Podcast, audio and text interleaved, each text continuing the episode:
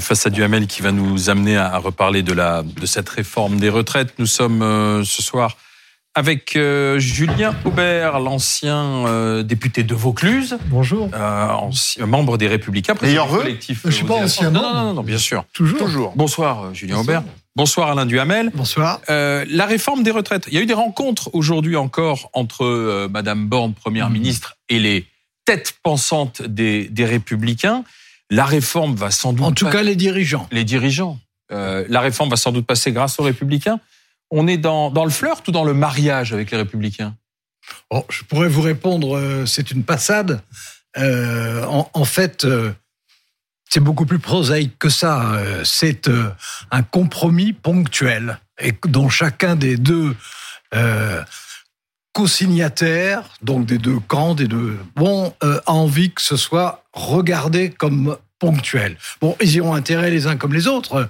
Euh, côté euh, côté euh, gouvernement, Emmanuel Macron, etc., sa, sa majorité relative, euh, c'est la réforme que Emmanuel Macron voulait réaliser euh, pendant qu'il était président, même si ça n'est pas la formule qui avait sa préférence au départ. Mais enfin, c'est son, son, grand truc, c'était il faut faire la réforme des retraites et c'est c'est un peu un symbole. Bon, euh, ensuite, euh, c'est euh, évidemment la démonstration de ce que une majorité relative n'est pas une majorité ligotée, même sur des sujets hypersensibles comme celui-là.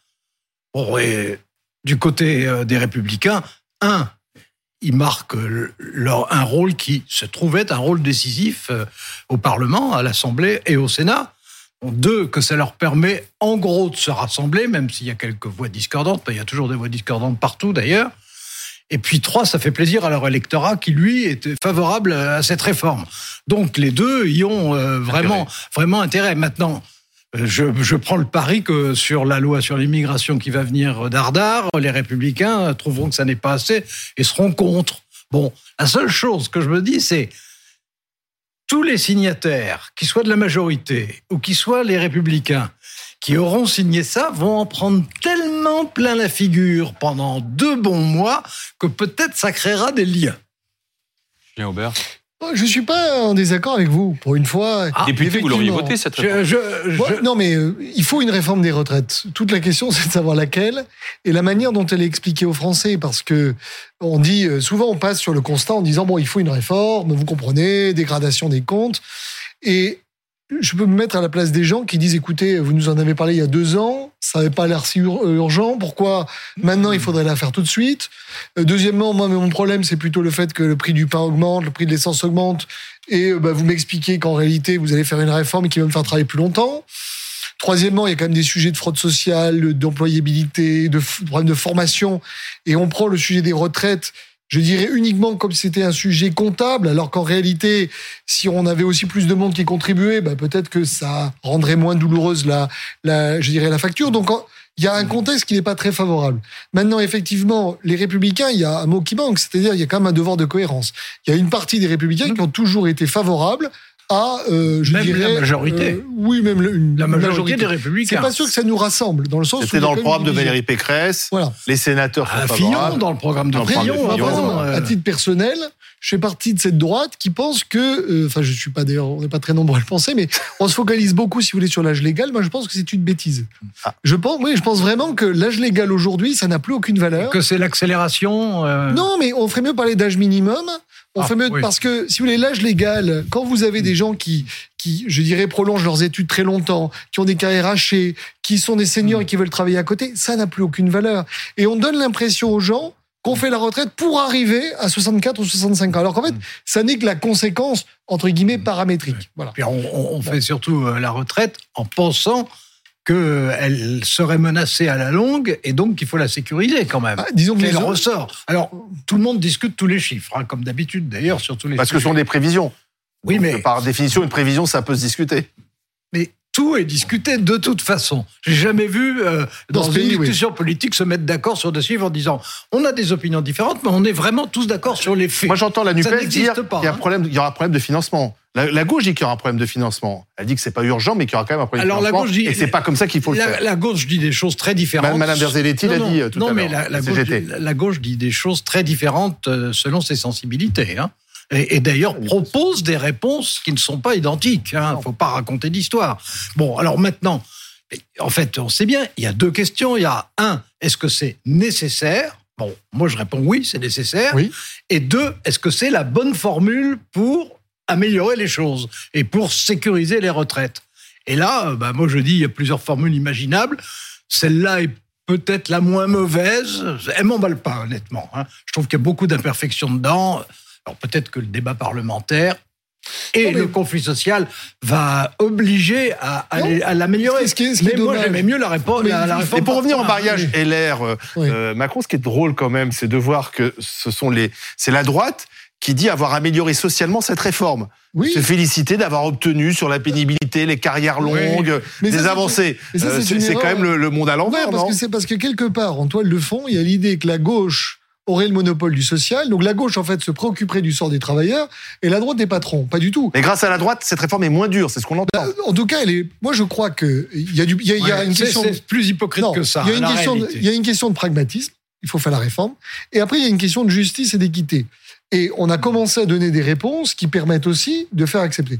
Maintenant, dans le fond, le vrai problème, c'est quoi? Si je prends une minute, 30 secondes. C'est que quand vous avez une espérance de vie euh, après la retraite qui est de 20 ans, un euro de cotisation pendant 43 ans ne donne pas la même somme euh, en matière de retraite par rapport à un cadre. Et donc, si on était logique, vu que l'espérance de vie est plus courte, ben, on devrait corriger euh, ceci en disant, ben vous, comme vous avez une espérance de vie plus courte, votre retraite va être plus grande. Vous avez cotisé comme les autres, mais ce sera plus grand parce que vous aurez moins de temps pour en profiter. Ce serait ça la justice. Et ce que je reproche oui, au débat, c'est que on dit à la CGT, bon, ben, de toute façon, vous, on vous écoute pas. Et il y avait des choses qui, qui ont été dites d'ailleurs par la dame qui n'étaient pas fausses.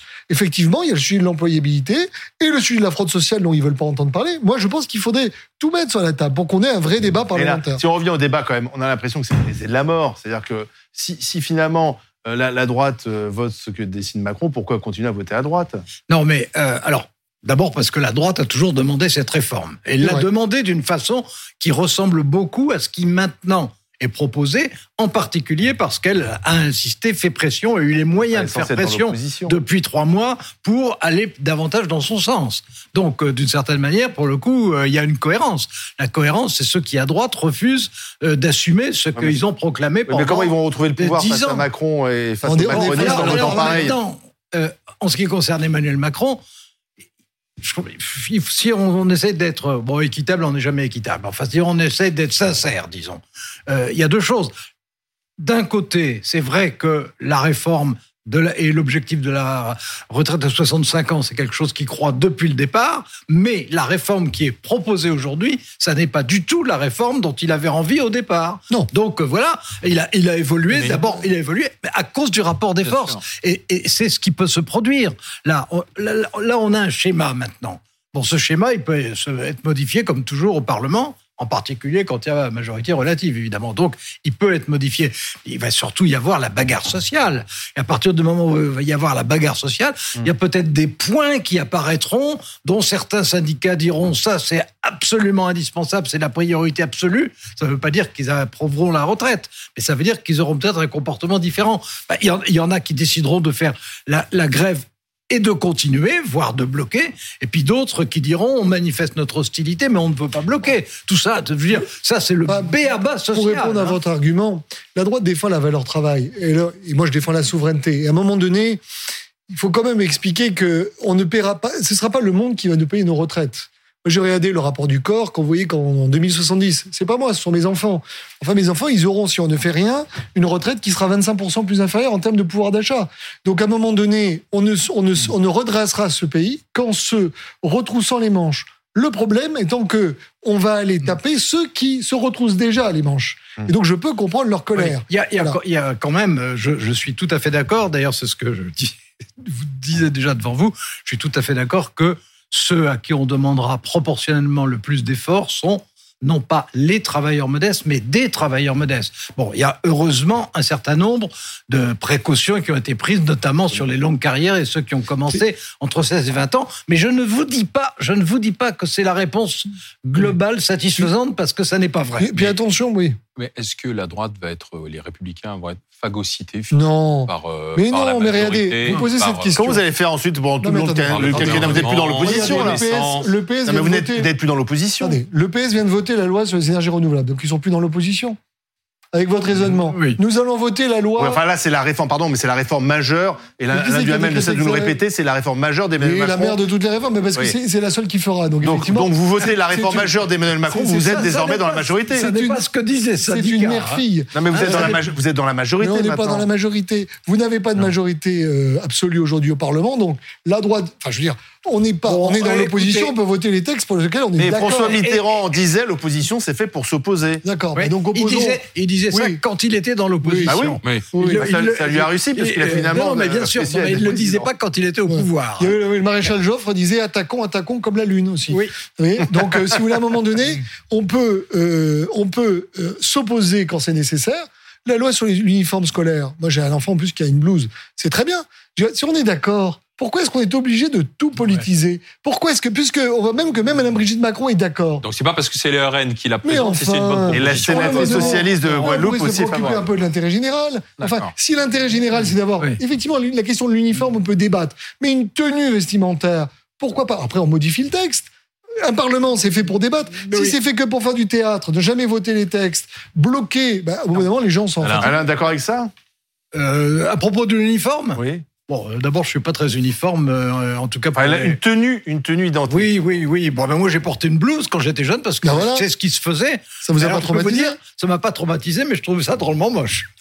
Oui, mais- des blouses grises. Je vous dire, Et non, Enfin, on peut débattre, on mais peut vous faire avez, plus de et- vous avez couleurs. pas de pression sociale, les pauvres et les riches. Bon. c'est Mais très revenons au bien. LR. Allez. Oui, revenons, revenons au LR, parce que, bon, moi, je crois qu'ils vont être dans la majorité de façon ponctuelle et dans l'opposition de façon ponctuelle. Ça va être sujet par sujet. Ouais. Il y a des sujets sur lesquels, par exemple, il va y avoir tout de suite euh, la, la loi sur l'immigration. C'est une loi importante euh, sur un sujet difficile, sur lequel on a plutôt des échecs que des succès.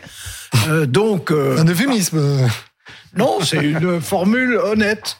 Ah ouais, moi, On je, a moi, plus Vous voyez pas les succès. On a, on a Ah bah plus non, moi je vois pas où de est succès. sur les succès de M. Darmanin. hein. Ni sur la drogue, ni sur l'immigration, ni ben, sur les migrants, voyez, ce ni sur les OQTF, ce que vous venez de ni dire, sur le trafic de Ce drogue. que vous venez de dire, de nouveau dans ce que vous venez de dire, c'est exactement ce qui va se passer à propos de la loi sur l'immigration. C'est ce que diront les républicains. Ah, oui. Et à ce moment-là, ils seront Moi, je pense franchement dans je pense que l'opposition. nous sommes structurellement- ça va être sujet par sujet. Moi, je pense que nous sommes structurellement dans l'opposition, mais qu'à un moment donné, il faut pas prendre les gens pour des imbéciles.